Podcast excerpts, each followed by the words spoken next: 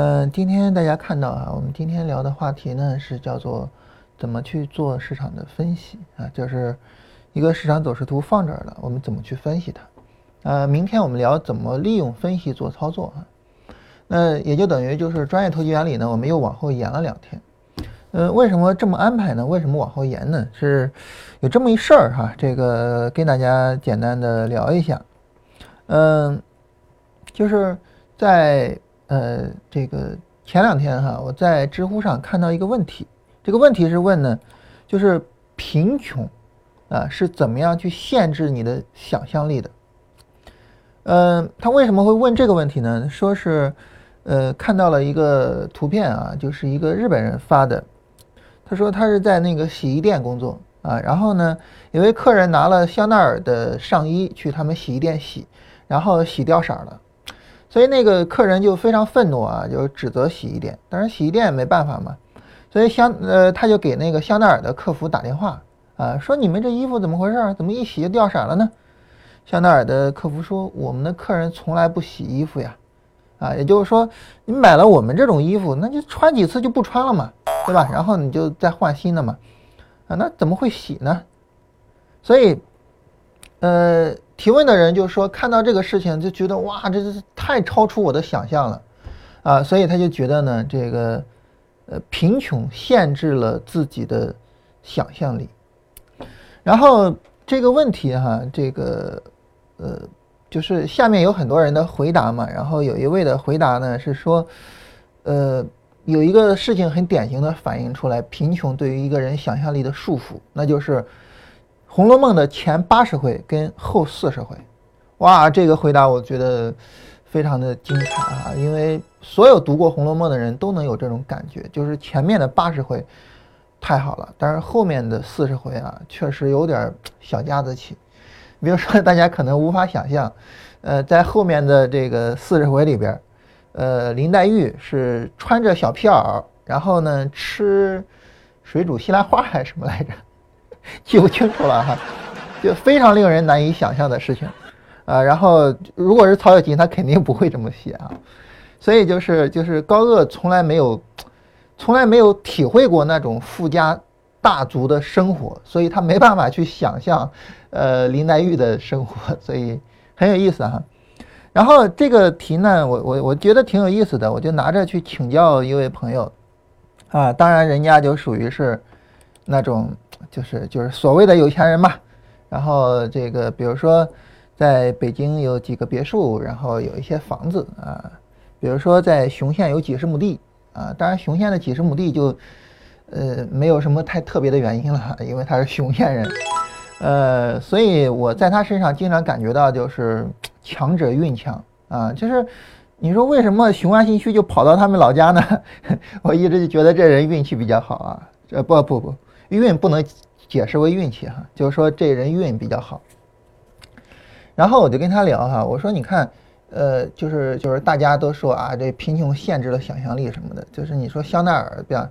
就几万块的衣服或者是几十万的衣服，这都怎么会洗呢？说就好比一个穷人，比如说像我这样的哈，买个几十块的衣服，对吧？然后扔就扔了，无所谓。但是我那朋友跟我讲，他说贫穷其实。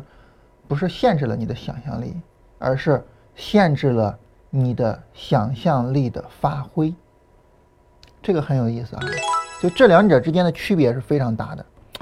他说：“你看啊，就是，呃，他就以他自己为例子嘛。他说，你比如说一个，呃，存款有几万块的人，啊，他可能几十块钱的衣服，他觉得无所谓。”啊，或者是几十块钱的什么其他东西吧，丢就丢了，无所谓，或者是坏了就扔了。他但是，对于他来讲，他大概就是几个亿吧。啊，他对于我来讲，几万块的东西坏了，我一定会心疼的。他说为什么呢？两个原因。第一个原因，几万块就是几万块，无论对于谁来说，几万块都不是几十块。第二个原因。就是有钱人的思维，他不是那样的，他不是说哎呀，你说我要是有钱，哇，他几十万的东西我无所谓啊，我要是有几个亿，我要是有几十亿、几万块的东西坏掉无所谓。他说这种人，就是有这种想法的人，永远不会拥有几个亿或者是几十亿。他说：“你看，对于我来说哈，那我距离马云爸爸这距离太远了，对吧？我也不知道马云他心里面是怎么想的。但是你有没有注意到，就是马云拍那个空手道，就找了一些这个非常厉害的，呃，然后那个呃武术大师啊，就是电影里的，然后去拍了一个一二十分钟的一个片子。但是你有没有注意到，就尽管马云拍这个片子并没有花多少钱，因为很多人都是。”不是很多人啊，是所有人都是零片酬来参演的，但是那里面居然有广告，而且那个广告非常的大，它不仅仅是马云在喝那个奶，而且上面非常清清楚楚的啊，满屏直接显出来的那个广告的牌子，你能想到吗？如果是那帮人，就是他就说那种没没钱，但是又想着说我如果有钱了，我怎么怎么。如果是他们，他们会不会觉得我要是像马云那么有钱，我砸大价钱把这些人全砸过来啊，然后陪我拍一个片子什么的？他不是啊，人马云拍这个片子是挣钱的，因为那里面有广告的。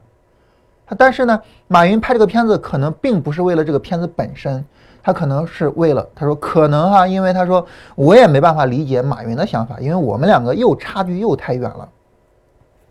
他马云可能是为了推广他的那个赛事。啊，他准备了一个比赛嘛，然后呢，马云也可能是为了推广中国的文化，也可能为了呃政治上的正确，有可能是因为各种原因，但是无论如何，马云干这个事儿不是砸钱，不是往外扔钱，不是赔钱去干的。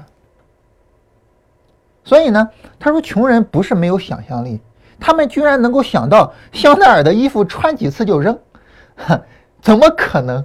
啊，他说，比如说那些明星什么的，穿那种衣服去走红毯，那都是租的，好不好？谁会去买一件衣服只走一次红毯就再也不穿了呢？对吧？有钱人不是那么去思考问题的。所以他说，没钱的人就贫穷的人想象力很丰富的，他居然能够想到这个，但是他们把想象力用错了地方，或者说他们错误的使用了想象力。如果你能够把你的想象力把这种就是非常匪夷所思的想象力，用到我去想，哎，我应该怎么样去做好我的工作？我应该怎么样去提升我的能力，让我能够去做更高水准的、更有难度的、赚钱更高的工作？他说，如果你们能把想象力用在这个方面的话，那么你就不会是穷人，你就不会有那种那种就是我要是有钱了，我要什么就不会有那种想法。这是。啊，这位老哥哥给我说的这些哈，我觉得非常非常的受益啊，非常受益。我觉得贫穷啊，或者说困难、苦厄，在很大程度上呢，它没有限制我们的想象力，但是呢，它限制了我们的想象力的发挥。你比如说，我今年遇到了真是一系列一系列的问题。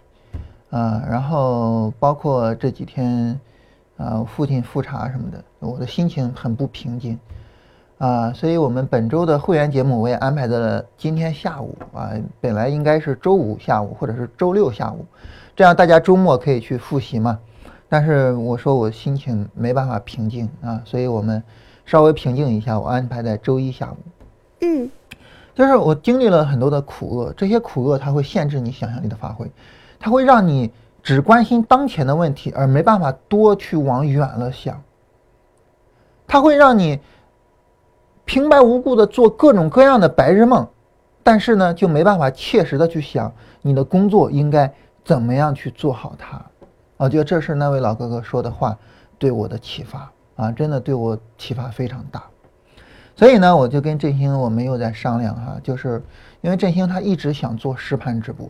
振兴作为一个，我我一直说振兴是我们这个节目的良心啊，就是因为振兴他作为一个能够从散户的角度去思考问题的人，而不是像我们似的啊，我们就是觉得啊，你你做交易按照系统做不就很正常吗？啊，你有了系统，你去执行好，不是很正常吗？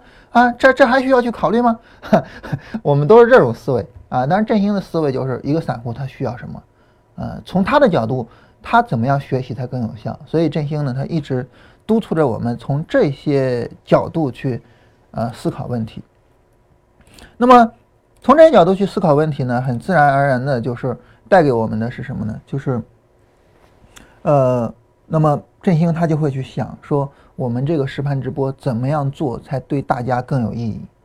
当然，你要让我想哈，那我就会觉得，那实盘直播也好，或者是我们做节目也好，或者是呃我们做任何的事情，那这个东西它肯定是呃我我们要做系统交易的，我们要做跟这个交易系统相关的嘛。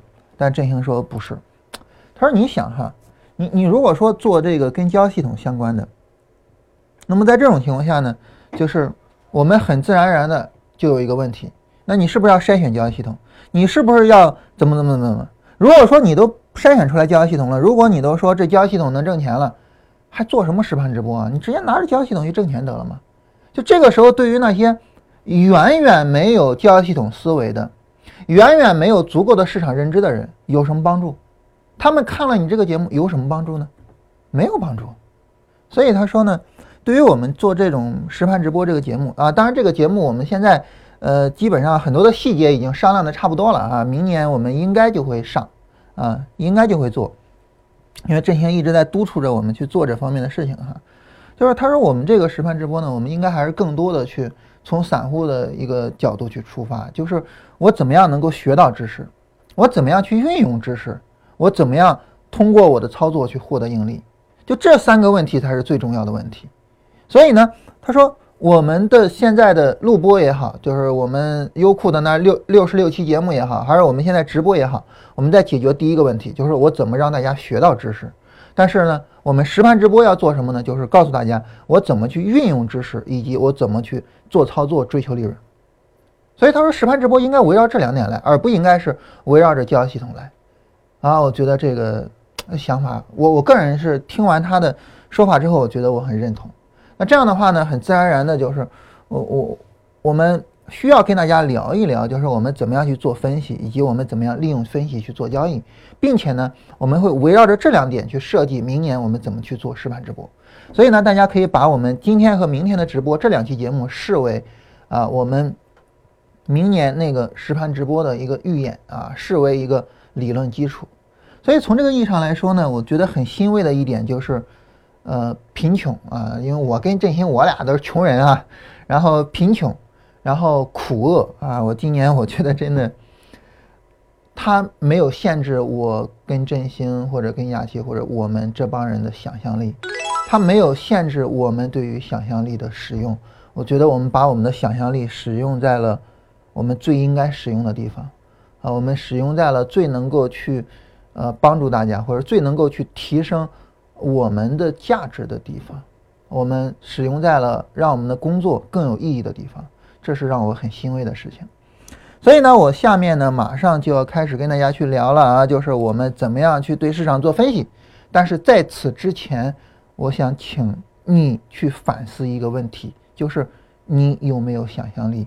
你有没有把想象力用在正确的地方？你是跟那帮呃人一样？啊，盲目的去想我要有钱怎么样，我要怎么，我要怎么，还是去想我怎么才能够去做好我的工作，我怎么才能去提升我的能力，我怎么才能让我和我的家人拥有更好的生活？你有没有把想象力用在这些方面呢？啊，请大家自己去思考一下。好了，那么聊完了呃这些话题之后哈，那么呃很自然的呢，我们。进入今天的主题啊，我们来聊一下我们怎么去做市场分析。在我们聊我们怎么去做市场分析之前呢，我再把我刚才所说的三个问题说一下啊。我刚才说了三个问题，第一个问题就是学到知识，第二个问题呢是运用知识啊，无论是分析市场还是啊设计交易系统，还是呃做其他的任何东西，最后呢是。呃，利用呃相关的分析或者是系统啊，然后做交易啊，然后追求利润啊，这是我们刚才所说的三点。所以很自然的哈，大家根据我们一般的呃，我们去这个讨论呃问题、讨论步骤的一般的调性，大家马上就能够反应过来哈。就是我们不认为这三个哪个重要，哪个不重要啊。我们在我们眼里面，这些事情永远没有轻重之分。但是呢，它有什么呢？没错，有先后之别，有先后之别啊。大家应该对于我们这种调性很熟悉了哈，所以以后你在做什么事情的时候啊，你说这事儿我们应该分成这些流程，第一步做什么，第二步做什么，第三步做什么，第四步做什么，第五步做什么，然后你也应该有这种思维，就是这些事情没有轻重之分，但是有先后之别。我先做完第一个，再做第二个，再做第三个，再做第四个，再做第五个，好了，这个事儿我就完成了啊。我觉得这种思维是一种，我个人觉得啊，是一种很好的思维。好，那么它这三者呢没有轻重之分啊，只有先后之别，所以在这种情况下呢，很自然的，我们今天聊的是什么呢？是运用知识。那么它有一个前提，就是你已经学到知识了。如果你说啊，我现在我对很多东西不熟悉啊，涨跌轮换啥意思我也不知道，十六种市场运行状态，哇，哪那么多啊？我怎么不知道有那么多啊？如果说你是这样的一种情况的话，那么。你不应该去考虑怎么运用知识，你应该考虑我还需要学习，我还需要把知识学到位，然后我再去运用。明白我的意思吧？我记得很久之前的时候，我跟大家说过啊，就是啊，让大家不要再老去复盘，老去设计教学系统，呃，啊，不是让 让大家不要再老看视频，老什么的，然后要要开始去复盘，开始去运用，开始去设计教学系统。所以就有些人呢，就开始去问。啊，然后问问题什么的啊，我说你这个问题你应该去回头看视频啊，所以他就很奇怪啊，他说你到底是让我们看视频还是让我们设计教系统呢？啊，我说这就是不同的人不同的一个答案。那对于那种啊成天老看视频，我们的视频已经看了很多次，对我们的理论非常熟悉，也就是说已经学到了知识的人，那你就不要再老看了，你再老看视频，它的。效用已经没有那么高了，但是对于你对基本知识都不理解的人，你当然要去看视频了。所以呢，我们应该清醒的知道，在这三步里面，我们处于哪一步，以及我们应该去做什么事情。好，那么我们学到知识，那学到什么知识呢？啊，我们知道就是从涨跌轮换到十六种市场运行状态，这个呢，我们粗略的跟大家说一下啊。从涨跌轮换开始，然后呢，根据各种推导、各种推理，我们最终到哪儿结束呢？到十六种运行状，呃，十六种市场运行状态结束。好，这个呢，我们称之为叫趋势分析和趋势力度分析。那么，怎么推导过来的呢？我们从涨跌轮换开始推啊。什么叫涨跌轮换呢？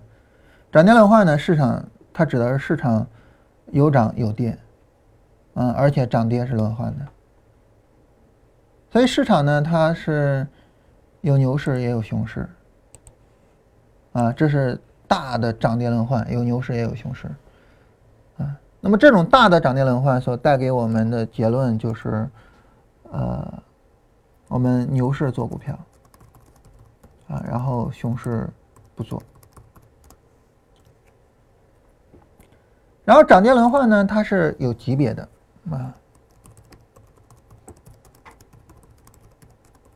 啊，所以呢，那么这种情况下呢，在牛市里面，它因为熊市不做，我们就不考虑了，对不对？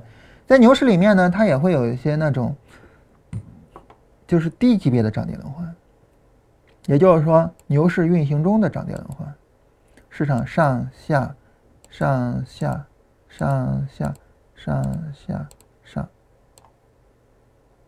那么这种低级别的涨跌轮换，我们怎么样去利用呢？怎么样去利用这种低级别的涨跌轮换，在牛市里面去做股票呢？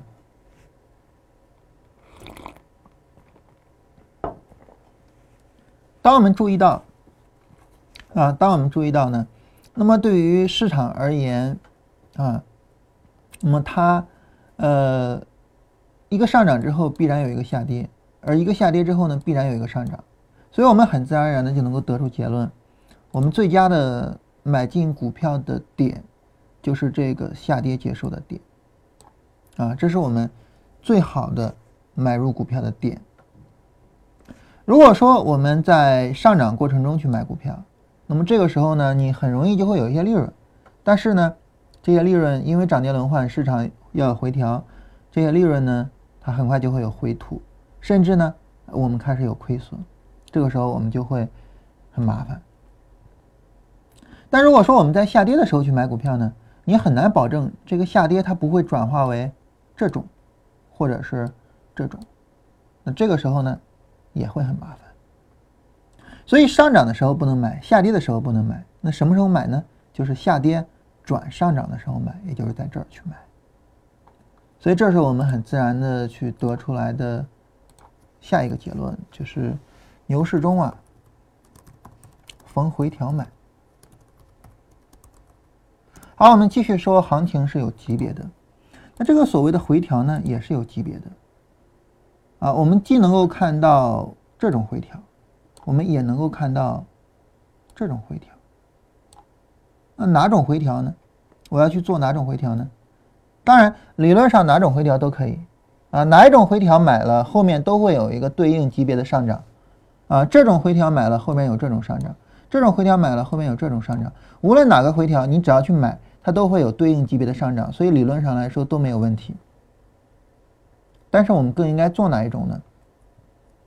更应该做这种大的，啊，因为涨跌轮换是有级别、有级别的对应性。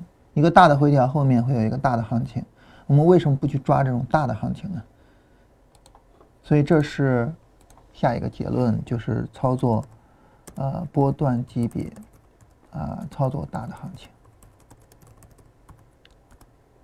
对于这个大的行情来说啊。嗯，那么，呃，它是存在着这样一种情况，就是我我们很自然的就会问一个问题，就是为什么这个大的行情更有效？为什么说我们要去操作这种大的行情，这种小的行情为什么不去操作？这里面呢，它其实我们可以找到很多的原因，啊，或者说我们可以从很多的角度去鼓励自己操作这种大的行情。你比如说一个比较基本的角度啊，就是从基本面的角度。那我们知道市场的所有的行情其实都是从基本面去驱动的，啊，没有基本面的驱动的话呢，那么这个行情很难持续下去，啊，你比如说，呃，我们曾经说过啊，就是任何一个国家的股市，它都不会去亏待那些持续在赚钱的股票，那些股票一定是涨得最好的，啊，原因就在于这些股票呢。那么，他们啊是有基本面的支撑的啊。我们今年的牛股啊，所有的那些牛股都属于这么一种情况。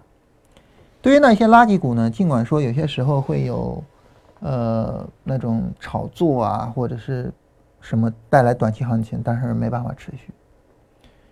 所以基本面的驱动力永远是这个市场运行的一个最基本的动力。当然，我们想。如果说你去操作这样的行情，你去抓这种三五天的上涨，基本面能够起到多大作用呢？但如果说你去做这种操作，去抓这种几个月的行情，基本面能够起到多大多大的作用呢？很明显，就是对于前者而言，这个基本面几乎是起不到什么作用的。三两天的行情很偶然，非常偶然，就更别说那个高抛低吸，什么 T 加零啊，降低成本，就更别说那些了。基本面不会起到任何作用，但是我们想，那市场是靠基本面驱动的，基本面的驱动力是这个市场里面最稳定的，呃一种作用力。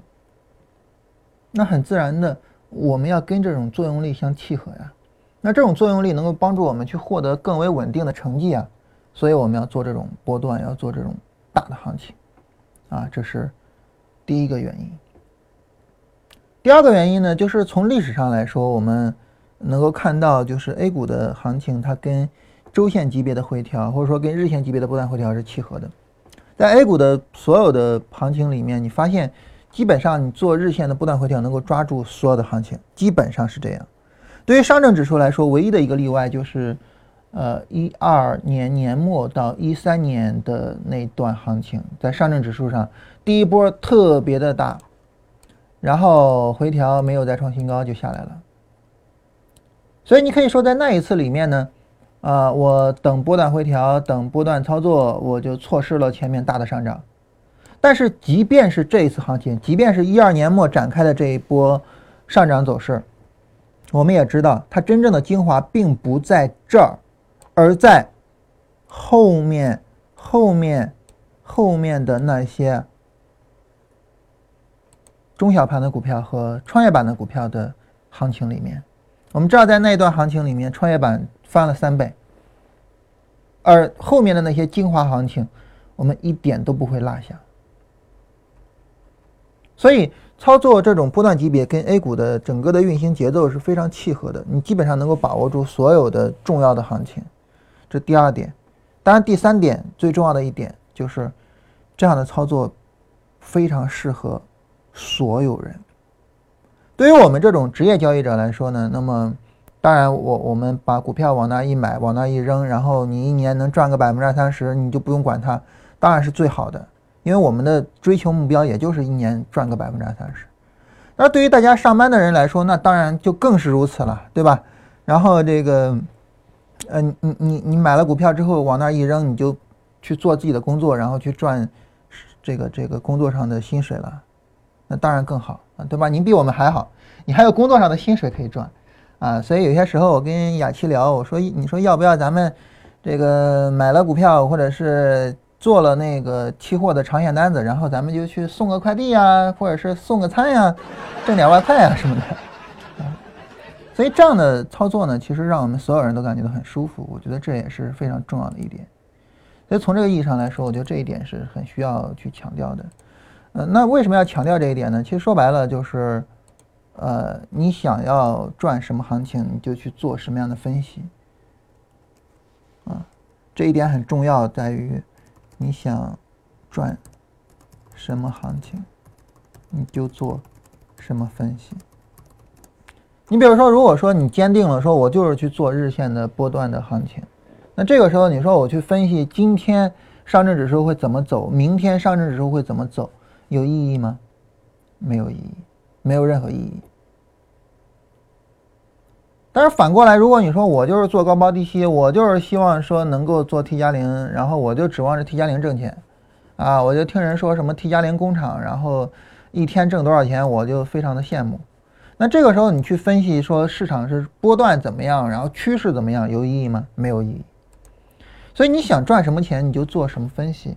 所以一定要首先搞明白我到底要赚什么钱，啊，你可以去赚波段的钱，你也可以不赚，这个看自己的情况来。好，那么我们操作波段级别，操作大的行情，那么什呃，这是我们趋势分析能够得到的一些相关的结论，对吧？那么什么样的波段的回调是比较好的呢？或者说，从选股的角度，那么当市场走出这个波段回调的时候，什么样的股票应该作为我的首选呢？我们知道，比较理想的就是那种回调力度比较小的股票。啊，然后呢，强于大盘的股票，回调力度比较小的股票，这个是从趋势力度的角度，呃，对这个个股走势的一个界定。对于个股来说呢，你的回调的力度不应该大于你的趋势的力度。那在这样的情况下呢，这一只股票它走的会比较理想，而强于大盘这四个字呢？是从什么角度呢？是从跟大盘对比的角度，就是你是比大盘要强的，你有可能后面的行情比大盘，呃，表现的会更好一些啊。这是从这两个角度。那这是我们对于个股的选择。当我们选择好个股之后，哈，现在这只个股有回调，那么我什么时候去买它呢？依然是从趋势力度角度，就是下跌的力度减弱啊，然后就是激进的买点。啊，然后呢，呃，这时候呢，我们就可以去去激进的去买股票。下跌力度的减弱呢，主要体现在的就是背离、底部抬升这样的一些买点上。那这个下跌力度的减弱的这个所谓的买点呢，嗯，很自然而然它也是出自于趋势力度的角度的啊。当然我们在指标上呢，可以通过指标去做相应的判断啊。然后这是带来基金的买点。那反过来呢，就是上涨上涨的过程就是反过来啊。然后这个上涨力度的减弱就是基金的卖点。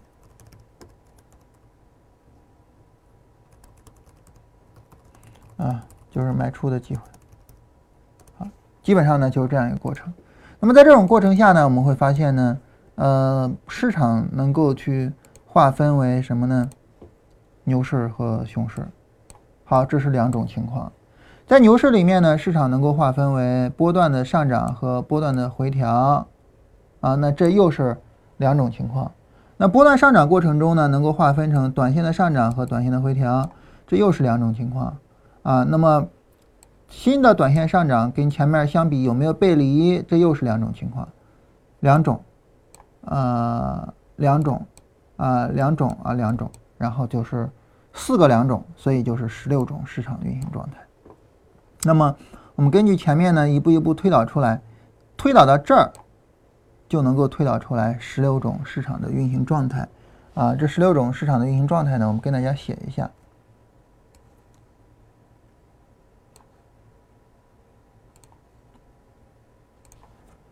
市场走势可以分成牛市和熊市，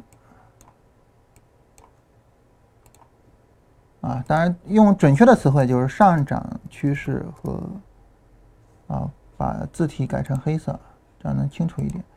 上涨趋势和下跌趋势，上涨趋势呢可以划分为。当前正好是顺势的波段上涨过程中，呃，以及呢，当前是逆势的波段回调过程中，啊，当然下跌趋势也一样啊，呃，然后可以划分为波段下跌过程中和波段反弹过程中，啊，就是顺趋势的那个哈波段段落和逆趋势的波段段落。然后所有的波段的上涨过程呢，可以划分为它目前正处于呃短线上涨的过程中和短线回调的过程中。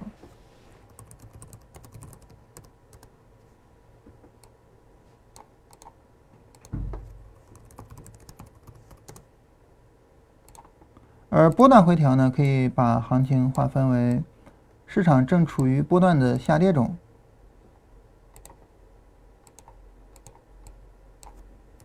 哦，说说错了啊！短线的下跌中，啊，和市场正处于短线的反弹中。那波段下跌对应的也是这样哈，这个我就不多写了。那么对于波段，对于上涨趋势，我们是要做多的嘛？我们是逢波段回调做多，所以波段回调做多呢，呃，那么是波段回调结束。波段回调结束呢，它一定是处于某一个短线下跌结束的过程，所以这个短线下跌这个走势呢，它其实能够给我们带来买点。啊，我们相对应的把它给分成有背离和没有背离。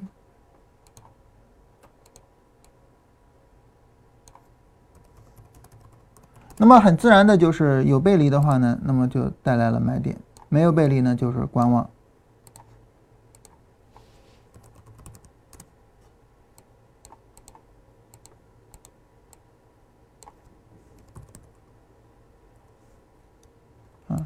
然后，那短线上涨呢，也很自然的能够划分成这样，就是，呃，有背离和没背离。啊，其实不能叫背离了哈，应该叫，呃，力度有减弱或者是没有减弱，因为还有底部抬升的情况，对吧？有减弱或者没有减弱啊。然后不能叫有背离或者没有背离。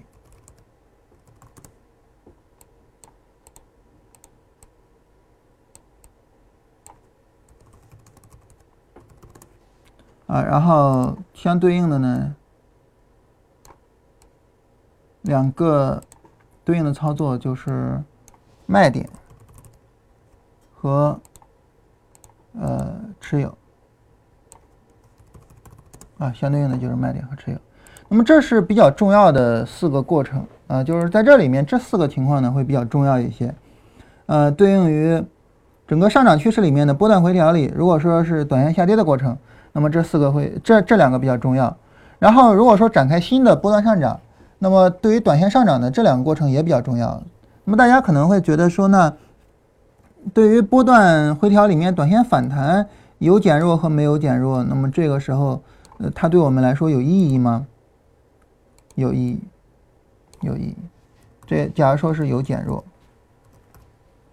就是，啊，不能叫有减弱了啊，有增强，就是说反弹的力度有所增强。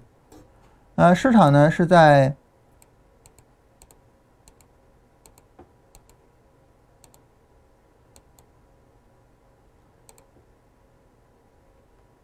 这是不是就叫反弹的力度有所增强，对吧？这样的走势就叫反弹的力度有所增强啊，这不能叫有减弱啊，有所增强和相对应的呢就是没有增强。那么当你发现反弹力度有所增强的时候呢，这个时候你可以做一个工作，什么工作呢？就是准备买入。对于我们做操作，我们知道，你提前做好准备了，你的执行的力度也好，或者是其他的方面，你会处理的很好。但是如果说你没有提前做好准备，你就是那一下，哎，你看啊，下跌，哎，有背离了啊，然后有有有有底部抬升了，我我我要去买了哈，这个时候你会比较紧张。但如果说你做好准备的话，可能你的紧张感就没有那么强。所以你发现反弹力度有所增强，这个其实是有意义的，它不是没有意义的。当然，这个意义没有。呃，后面说这个短线下跌的力度有减弱，这个重要没有它重要，因为它直接带来买点，但是也很重要，啊，所以这个我们要强调一下。当然没有增强就是观望嘛，啊，这个就就就不用多说了。那相对应的呢，就是短线回调它的呃力度有所增强或者是没有增强呢？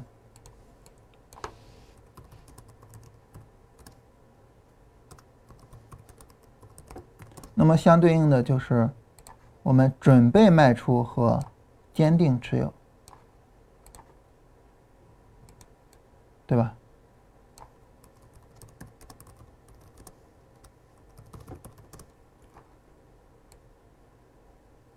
啊，准备卖出和持有，就这么一个概念。当然，后面这个波段下跌的、波段反弹这些啊，因为我们做股票没办法去做空，这个我们就不写了。如果大家做期货呢，可以自己补充上，就跟着上面直接写下来就可以了。那我们看，这是一二三四五六七八，然后下跌里面也有八啊，所以一共呢就是有十六种情况，这就是所谓的十六种市场运行状态，以及这十六种市场运行状态所对应的操作的情况。当然，这只是一个粗略的框架，在这个框架里面，它会有非常多的细节啊，会有非常多的细节，比如说。有没有暴跌走势？暴跌走势怎么去处理？比如说市场它有没有小波段？有小波段怎么去处理？啊，它会有很多这种就是非常复杂的这种细节啊，这些细节呢都是需要我们去处理的。当然总体上来说呢，这个框架基本上就是这样。而当这个框架建起来之后啊，进行把镜头切一下。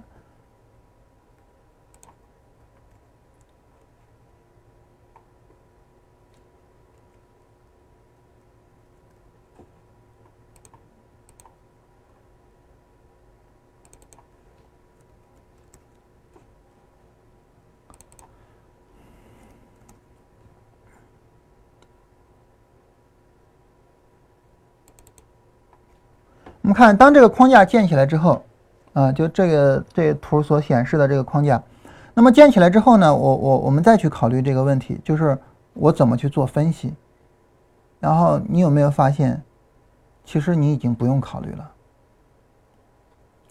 就当这个框架已经建立起来了，然后你已经看到这个框架，然后这十六种运行情况分别是什么样？啊，当然还是那句话啊，有很多细节要处理，但是这个不是我们现在要考虑的。因为先有框架，再有细节处理，这也是一个基本的先后次序，对吧？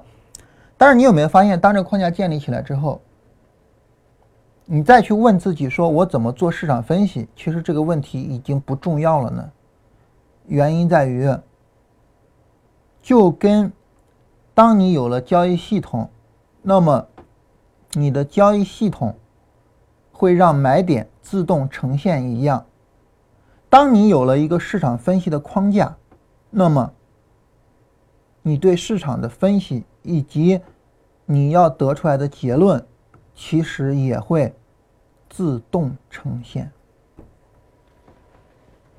为什么我经常会跟大家讲说那个市场全景图很重要，然后我们呃有一个整体的市场理论很重要，我们有一个整体的市场分析框架很重要。为什么呢？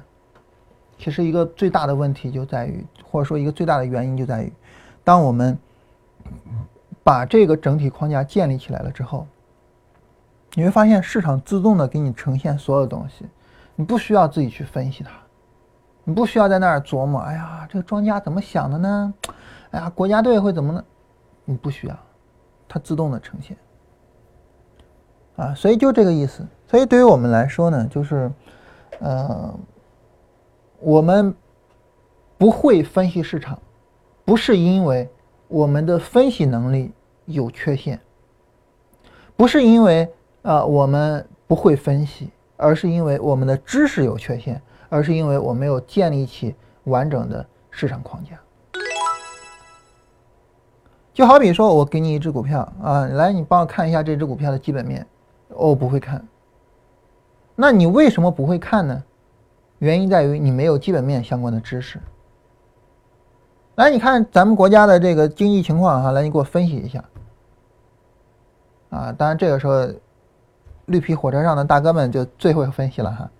但咱们从实际的角度，就是说从你的分析，你愿不愿意拿着钱投到股市里的这个角度，我相信马上哑口无言，因为没有足够的关于宏观经济的知识框架。所以我们会发现呢，当我们缺乏某一种能力的时候，那么一定是因为我们缺乏相关的知识。所以这个时候，你不要老想着说我怎么样去提升能力，我怎么能更准确的分析市场，我怎么能够去？你要想着我怎么去提升知识，我怎么去提升我对市场的认知。所以这是一个基本的一个关系。好，从这个意义上来说呢，那么当我们说我们怎么样去分析市场的时候啊，当我们说啊，我们今天的这个话题啊，怎么样对市场进行有效的分析的时候，啊，那么。我们现在所应该得到的一个，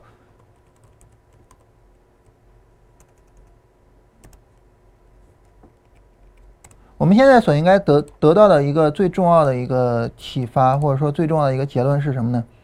就是，呃，我们学好了知识，我们学好了整体的这个市场框架，啊，然后呢，我们学好了相关的理论，然后我们把这个理论。应用到市场上，啊，把这个理论应用到市场上，所以呢，就是对于我们来说呢，我们现在所应该做的就是，啊，我们去想一想，哎，我们怎么样去把理论应用到市场上？也就是说，现在随便拿出来一个市场走势，我们来看一下，好，我怎么样去做对它的一个市场分析？首先来看一下上证指数，对于上证指数来说呢。嗯，上周我们停节目的时候啊，啊，我们停节目的时候呢，这个上上周了啊，我们停节目的时候跟大家说过，就是可以去选股了。但是说实话，我也没有想到市场会再一次走出来小波段的回调。就在这儿，它其实已经有一次小波段了，尤其是我们看呃中小板。尤其是我们看中小板，其实在这儿它已经有一次小波段了。当然，我没有想到的是，市场再一次走出小波段的回调。但这个事儿我们明天会说啊，明天我们会跟大家聊说怎么样去运用你的呃分析去做操作。那么这个时候呢，很自然而然的就是我们会去跟大家聊，就是当市场走出来一些让你意外的走势啊，但这当然市场无论走出什么走势都是正常的啊，就是它让你意外的走势。那么这个时候。应该怎么办？这个明天我们会详细聊啊。但是我确实没有想到啊，市场会再度走出来小波段的走势。那么当市场再度走出来小波段的走势之后呢？那么我们看现在的一个市场运行状态是什么呢？就是在那十六种运行状态里面啊，现在市场的运行状态是什么呢？首先上涨趋势，其次呢上涨波段，再次呢就是刚刚有过小波段回调，啊，那么后面会再有一个小波段上涨，啊，然后目前处于什么呢？我们看目前处于什么呢？就是从小波段的角度上。小波段回调上，小波段回调上。从这个角度呢，那么我们能够看到的是 D F 的一个情况，就是上下上创新高啊，下到目前为止还没有创新高，所以到目前为止，目前还处于背离状态啊。然后观察背离是否被修复。啊，这个背离是否被修复这事儿，我忘了有没有之前跟大家说过了哈？什么叫背离状态？什么叫背离被修复呢？你看，在这儿市场创新高的时候，它是不是背离状态？D F 还在这儿呢，对吧？它是一个背离状态。但是后面价格继续涨，然后指标也跟着涨，就指标也创新高了，就背离被修复了。所以现在价格也在继续涨，那么指标也会跟着继续涨，那么指标跟着涨，把这儿过了，背离就被修复了啊。所以我们后面是需要去观察说背离。是否会被修复啊？是否会被修复？当然，就目前来讲呢，它处于一个背离状态。那么结论，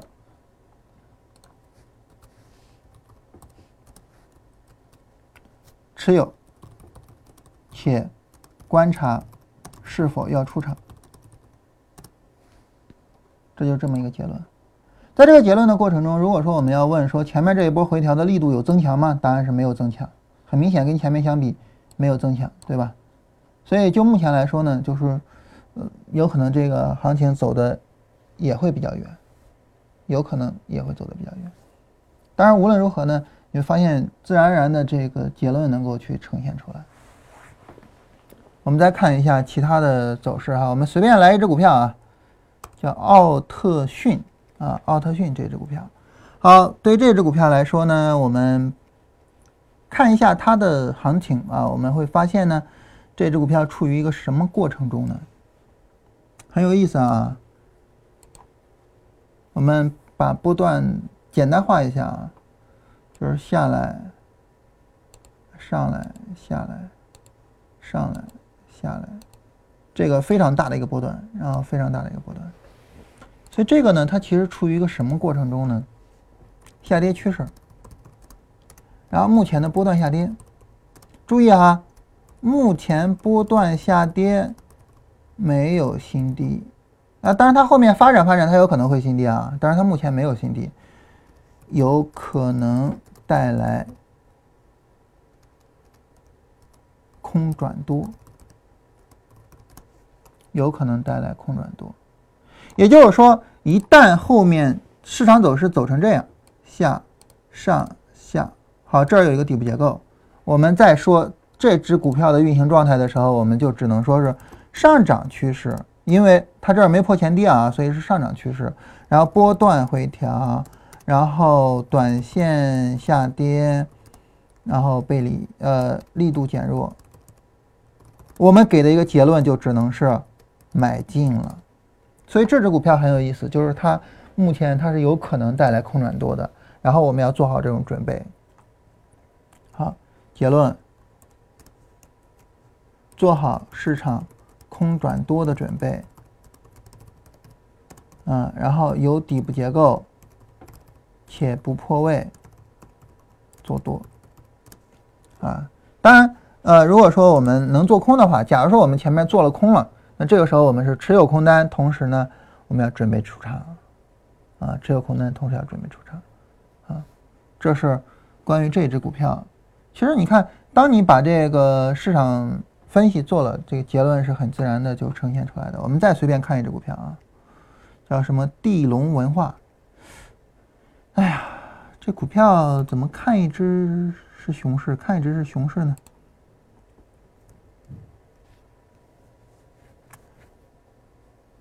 这只股票的熊市其实挺有意思啊。嗯，不是看错了啊。我还以为是刚刚多转空啊，当然不是。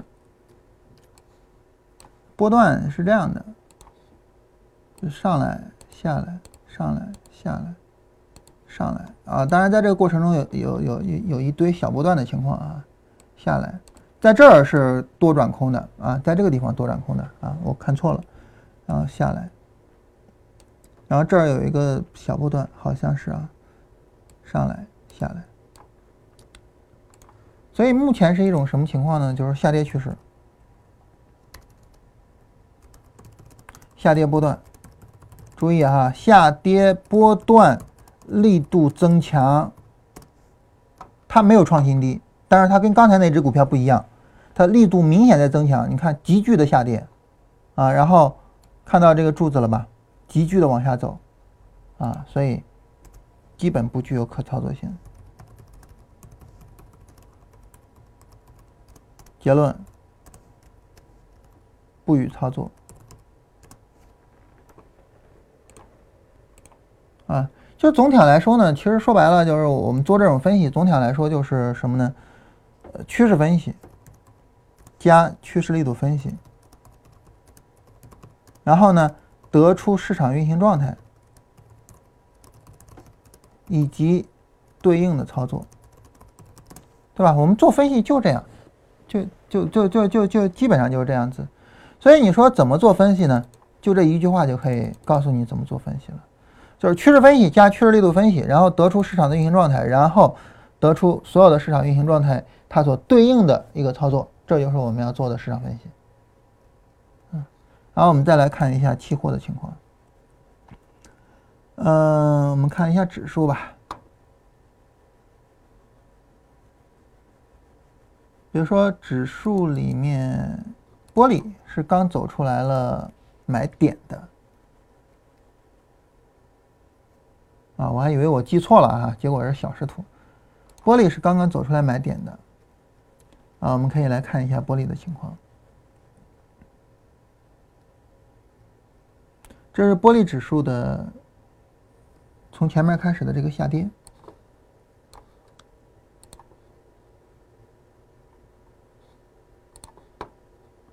我们看整个的一个上涨趋势，对吧？整个是一个上涨的趋势。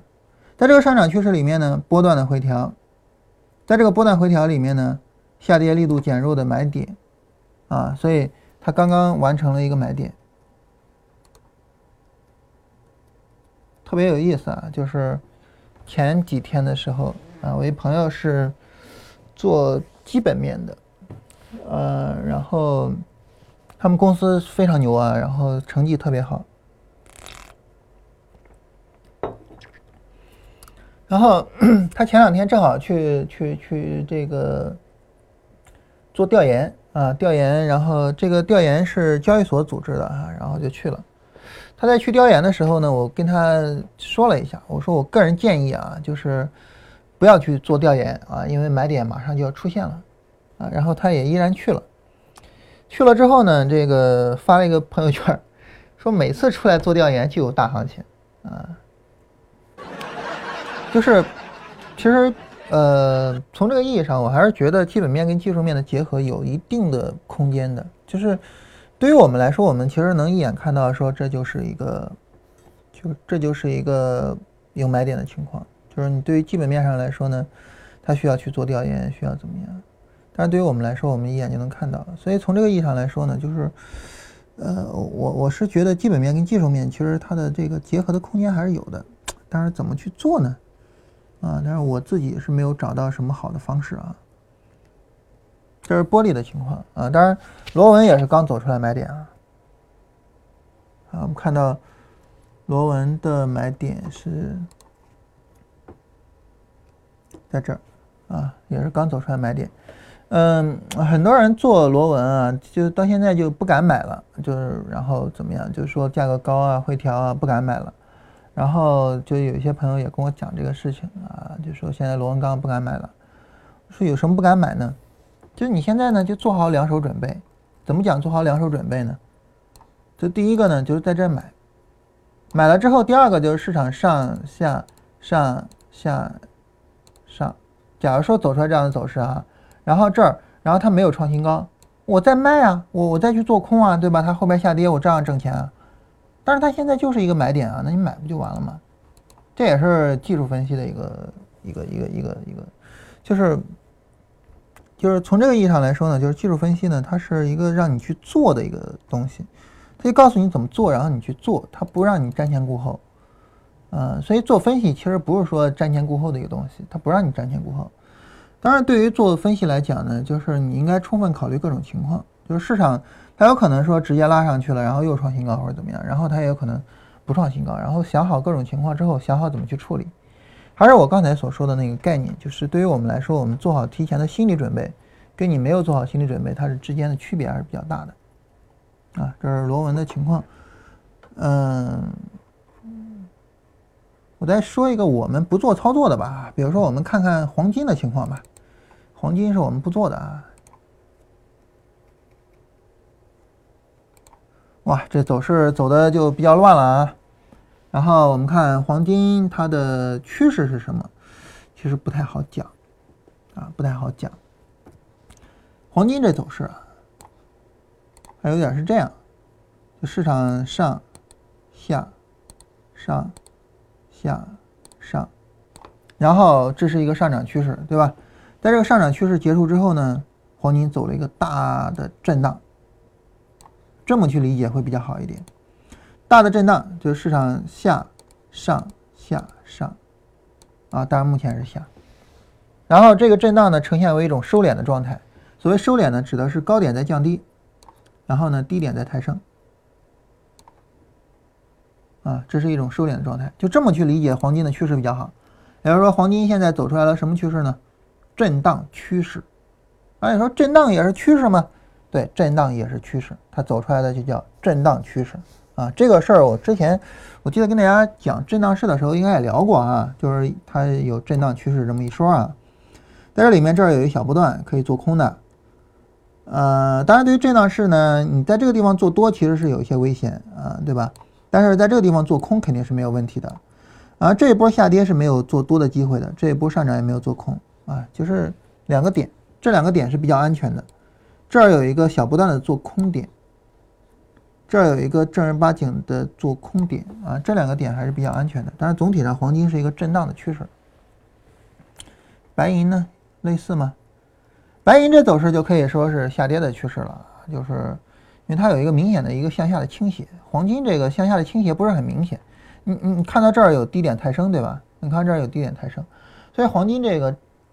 并没有一个明显的向下倾斜，但是白银不一样啊，白银就是一个往下走，往下走，当然这个波段很不好画，这是乱七八糟的啊，下来，上来，下来，上来，下来，大概就这样吧，大概就这样啊，然后它是一个下跌趋势，那对于下跌趋势来说，那就很很很，就就就不用客气了呗，对吧？那咱们就去做空呗。啊，比如说这儿可以去做一下空单，啊，这个地方呢，其实勉强也可以去做一下空单啊，啊，然后这地方也可以做一下空单啊，那这就不客气了，对吧？那就不用考虑做多的事情或者什么的，基本上就这样子啊，啊，这是这是我我们举的几个例子啊，就是做分析的几个例子啊，然后呢，这个今天我们这话题呢就是聊这些啊，然后明天我们的话题就是我们做了这么一个大框架了。啊，这么一大框架套到市场上，是不是就百战百胜呢？当然不是。那我们做了一个分析了，那我做了这个分析到市场上，是不是就严格的非得按照我的分析走呢？当然也不是。那这种情况下，我们应该怎么办呢？啊，明天我们详细聊一下啊，怎么利用市场分析做交易啊？就利用市场分析做交易啊，它不是说简单的，呃，就是什么这个交易你的计划，计划你的交易，没那么简单啊。这明天我们具体再聊哈。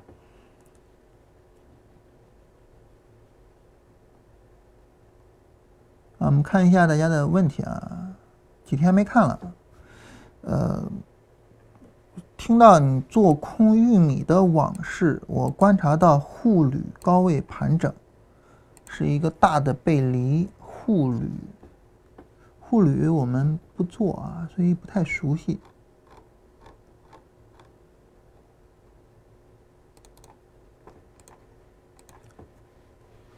沪铝啊，这个其实跟那个玉米是不太一样的啊，其实跟玉米是不太一样的。嗯，玉米那个长时间横盘啊，横盘时间太长了。但是你要对沪铝这个走势来说，你要让我去对后市的行情做判断，啊，我个人会是这么想哈。当然这么想，呃，就是说对后市做判断呢，它会是这样的：波段上涨嘛，波段回调嘛，对吧？然后呢，波段的上涨回调，上涨回调啊，当然这个就已经有点震荡的倾向了啊，波段的上涨。然后目前处于波段回调，所以你要让我做分析呢，其实很简单，就是如果说这波下跌不把这低点破了，还可以继续做多，还可以继续做多，就像我说罗文那个做多一样啊，其实没什么不敢做的啊。当然你说我从主观上我去怎么怎么着也行，也没问题，这正是我们明天要聊的，好吧？当然你要说纯粹从主观上来说呢，你能够发现这一波下跌这个力度啊，前所未有啊，前所未有。呃，力度还是比较大的，比这一波还要大，比这波还要大，所以从这个意义上来讲的话呢，就是呃转空的可能性还是蛮大的，所以你可以耐心的去等一个反抽去做空，但这个反抽呢，就是有两种处理方式啊，这个我们需要跟大家说一下，哪两种处理方式呢？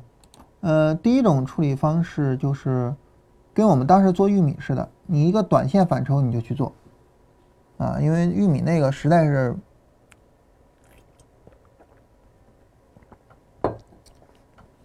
就是说机会比较好啊，一个短线反抽就去做，呃，实际上就像这样的位置，你要大胆的话也可以考虑，当然这个就有点太夸张了啊，短线反抽就做啊，这是第一个选择，第二个就耐心等一个波段反抽。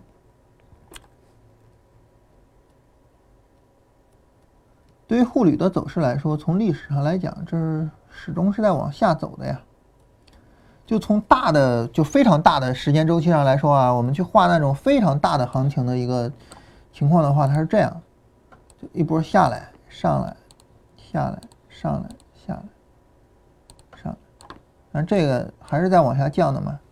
啊，所以转空的话，可以操，可以考虑操作的。现在还有送书活动吗？暂时没有啊，后边是否重启，到时候再看啊。主要是零零二八八九东方嘉盛，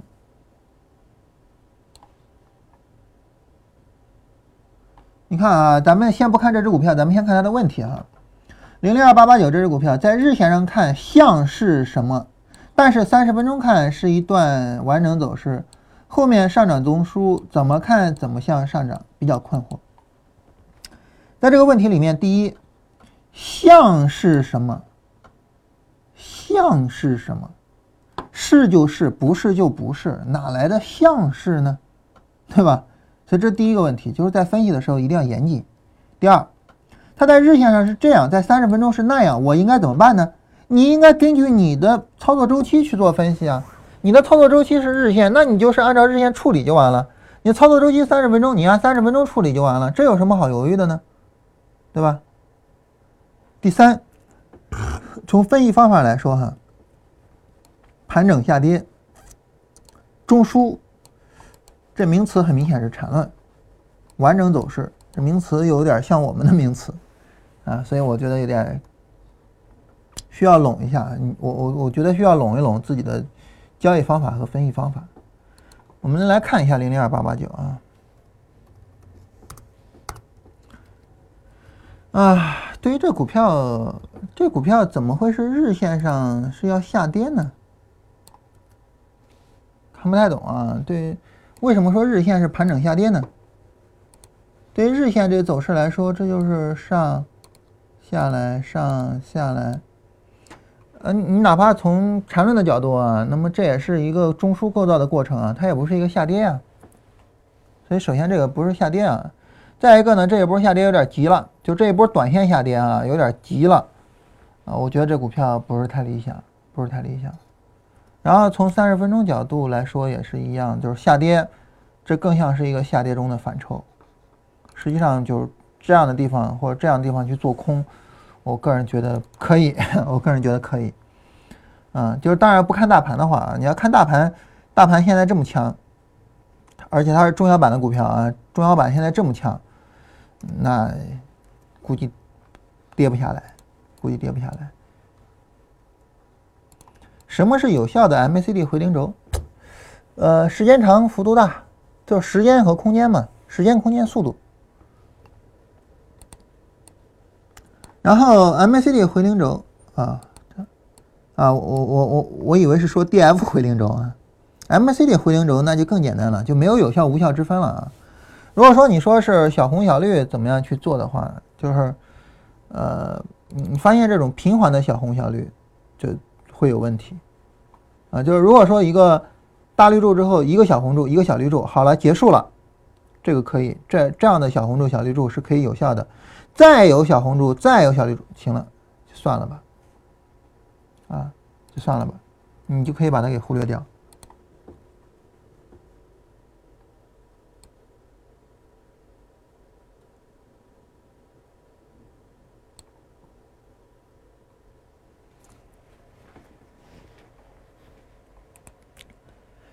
呃，你说的结构性牛市是说指数有强弱分化，一般相差多大算结构性的？相差多大算结构性的？就是啊，这个问题我没有想过。这个我我从来没有想过要对这个问题做定量啊，因为我觉得就是你一看它比它强，你就做它就完了。我觉得是比较简单的，所以我没有想过要对它做定量啊。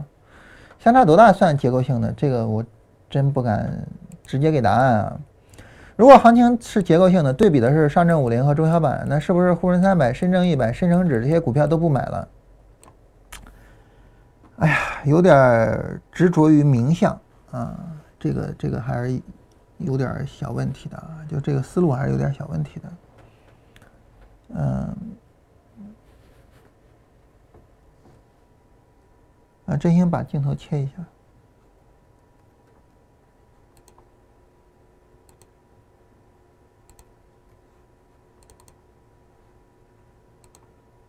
啊，这个。今天我今天早晨啊，在直播之前哈，我们聊了一下，我我我向苏克姐请教了一下，就是就是一个佛经的问题。嗯，《楞严经》里面有这么一句话，嗯，我我是在呃一期节目里面正好要用啊，所以呢，我就请教了他一下，我说我的理解对不对？说，呃，这句话的原文在《楞严经》里的原文是这样的哈，说如人以手指，呃，不能这么断句哈，如人以手指月示人，彼人因指应当看月，啊，若复观指以为月体，此人岂为王师月轮，亦亡其指。啊，这王应该读无吧？嗯，他的意思什么意思呢？就是说，如果说啊，有一人他。手指着月亮跟别人说啊，你比如说我用手指着月亮跟振兴说，振兴你看啊，这月亮，振兴就盯着我手指看，诶，这是月亮啊，哎，那振兴呢，他不但是没有看到月亮，而且呢，他对手指也有误解。这段话呢，它警示的就是我们对于文字名相的执着。嗯，当然这个执着主要是佛家的了哈，就是因为很多人呢，他是这样，就是死抠佛经啊，就看这个佛经什么，但是佛经并不是佛。那你说佛经是佛说的话吗？是佛在里边吗？是佛在里头，但是它并不是佛，并不是佛本身。所以六祖慧能就说过啊，说诸佛庙里无关文字。呃，慧能是在什么背景下说的这句话呢？是当时有一位尼姑啊，拿着这个《涅盘经》去问慧能啊，说大师，说你看我读《涅盘经》读了这么多年了哈，就是还是有很多地方读不通、不懂啊。慧能说，那你可以给我读读啊，然后我给你说啥意思。那尼姑说，那你自己不能读吗？慧能说，我不识字啊，我没法读啊。那尼姑就很奇怪了，就说：“那你不识字，你怎么懂佛经里的意思呢？”所以慧能说：“呃，诸佛庙里无关文字，就它跟文字其实没有关系的，就那个意思，你懂那个意思就行了。”所以我们做量化呢，当然我们要去抠细节啊，去抠那，但是不要抠字眼。就是我说，就是当你对比那个市场是结构性，你去对比上证五零跟中小板，或者是对比上证五零跟创业板啊，你可以得到结论。但是你对比上证指数跟中小板，你能得到结论吗？当然能得到结论了。你对比上证指数跟中证五百，你能得到结论吗？当然也能得到结论了，对吧？就这些都是可以去得到这个结论的。那你看《金刚经》，跟你看《坛经》，或者是跟你看呃《涅盘经》或者是什么，你是不是都能够去学佛呢？当然都可以了。啊，然后老师你是这个《坛经》啊，你是六祖慧能啊，你老人家是。写《坛经》，那我就只背《坛经》去了，然后我就把《坛经》背得滚瓜烂熟，有用吗？没有用的。所以我觉得不不要抠这个字眼啊，我觉得 就是，呃，就是我我跟大家举例子啊，然后我们对比的是上证五零跟中小板，那就必须是上证五零跟中小板吗？当然不是了。而且我记得我曾经跟大家说过这些指数各有什么用处啊，我我印象中我是说过的。就是所有的这些指数，上证指数、深成指这十四个指数，哪些是针对中小板？呃，哪些是针对中小股票的？哪些是针对大盘股的？我记得我说过呀，上证指数是大盘股的，上证五零这是大盘股的啊，这是比较典型的两个大盘股。然后深成指啊，当然深圳综指这些也是了哈。然后呃，沪深三百这是比较综合的。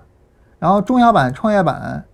然后上证三八零其实就已经比较综合了，呃，上证三八零跟沪深三百一样也比较综合了，就中小板、创业板、中证五百，这都是啊，还中中小三百，这都是偏向中小中小板的，就是不是说只有上证指数或者上上证五零什么的，啊，我记得是跟大家说过的啊，就是不要，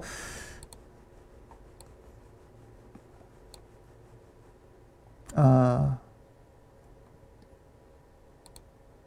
如果说在行业板块里选出来一个大盘股和一个小盘股，是不是选小盘股？那当然选小盘股喽，因为行情属于小盘股嘛，对吧？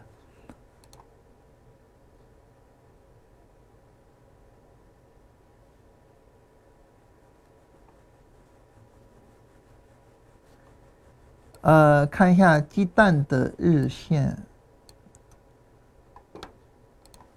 鸡蛋的日线。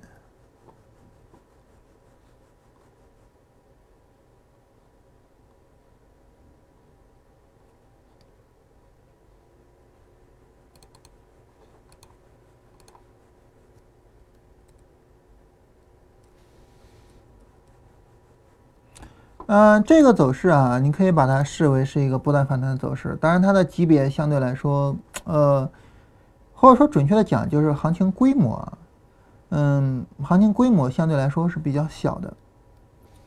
行情规模相对来说比较小，就是波段下跌只有一段，然后一个波段反弹没创新高，啊，你可以是去做空的，但是行情规模比较小，不是太理想，但是可以做，嗯，不是太理想，但是可以做。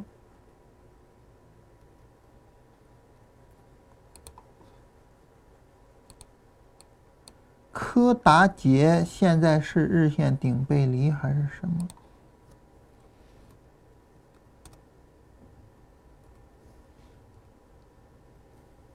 柯达杰啊，柯达节能，柯达节能现在是一个背离的状态啊，就是小波段之后的一个背离啊，前面一段上涨，然后一小波段，然后一背离，嗯，然后这个背离，我觉得它有可能至少会震荡一段时间。啊，有可能至少会震荡一段时间。创业板走势近期进场在哪个时间周期？时间周期的问题哈，再说一遍，我觉得说过很多遍，这个是自己选的。你根据你的资金规模，你根据你对市场的一个期望各个方面吧，你去选你的时间周期。时间周期没有说普世的，没有说我说一个时间周期啊，然后大家都用这时间周期啊，没有这个。嗯，对于创业板的情况，创业板指数的情况呢？那么近期其实是没有太准确的进场位置，它有一个回调，但这个回调呢是加速的，所以没有一个很好的进场位置。啊，但是创业板里面的股票有可能会有一个比较好的进场位置。所以我当时跟大家说，就是选股嘛，然后你选股之后，你根据你的个股的情况去进行操作。嗯，我们来看一下创业板的股票吧。创业板成分指数里面的这些股票，找一只相对来说比它强一点的。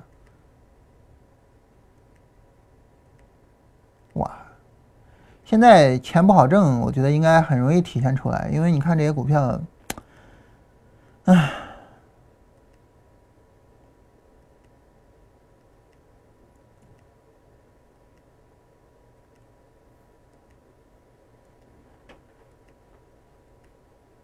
呵呵，不太好找啊。哎哎。这个还可以吧，当然前面这个回调啊，然后这一波跌，正好是这个回调的结束啊，这个还可以，啊，走的也不是太理想了啊，这个也还可以，这个也还可以，就是拉上来高位横盘啊，那它肯定比比比比比比创业板是要强一点的，对吧？它肯定是要比创业板要强一点的嘛。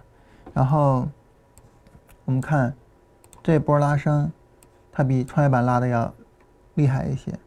然后高位创业板横盘，它也是高位横盘啊。那横盘就是回调力度为零嘛啊，所以这股票是呃非常理想的，这个这个是毫无疑问是可以买的啊，对吧？哎呀，真不容易啊，找出来一只股票。所以现在的行情，市场不能说走的差，但是钱不好赚，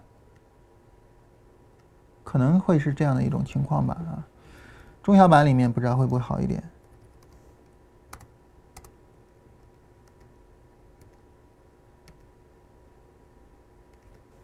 中小板里面其实也是这种分化也比较严重。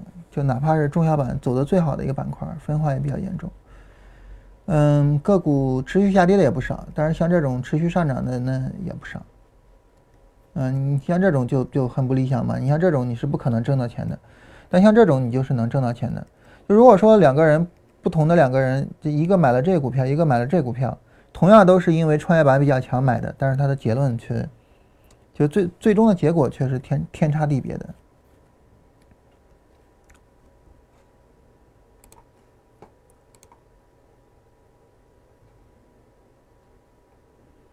汤臣倍健，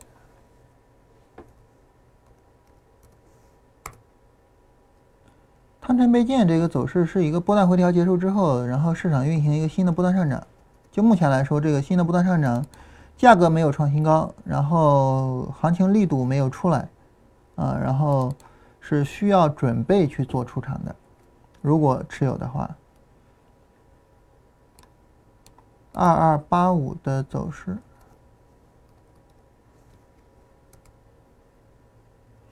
这走势就是小波段，这走势就是小波段，然后这走势你可以按照小波段去处理，按照小波段去买的走势，啊，它就是小波段。那 D F 始终都没有破零轴嘛，嗯，比较强势的一种情况。三零零三二三，啊，是还行，这还行，这股票还行，所以我们就说啊，这个现在分化个股的分化特别严重。呃，不是太好去赚钱。大家没有什么其他问题的话呢，我们今天就到这儿。然后呢，明天我们聊一下怎么把交易分析应用到交易的操作上，就是怎么把，就是理论是一块儿，分析是一块儿，操作是一块儿，三部分三个话题。我们明天聊一下，呃，第二个就怎么样去实际的做操作。嗯，在最后呢，还是建议大家去思考一下那个问题。就是你有没有想象力？你有没有把你的想象力用在正确的地方？我觉得，反正对我来说啊，我是觉得他所说的那段话非常的有意义啊，很希望大家能思考一下。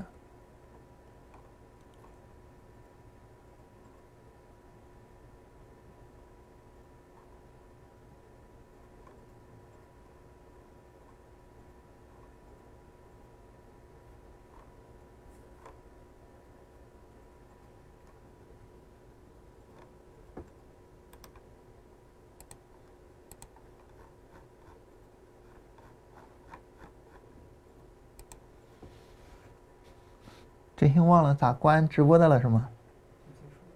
哈哈。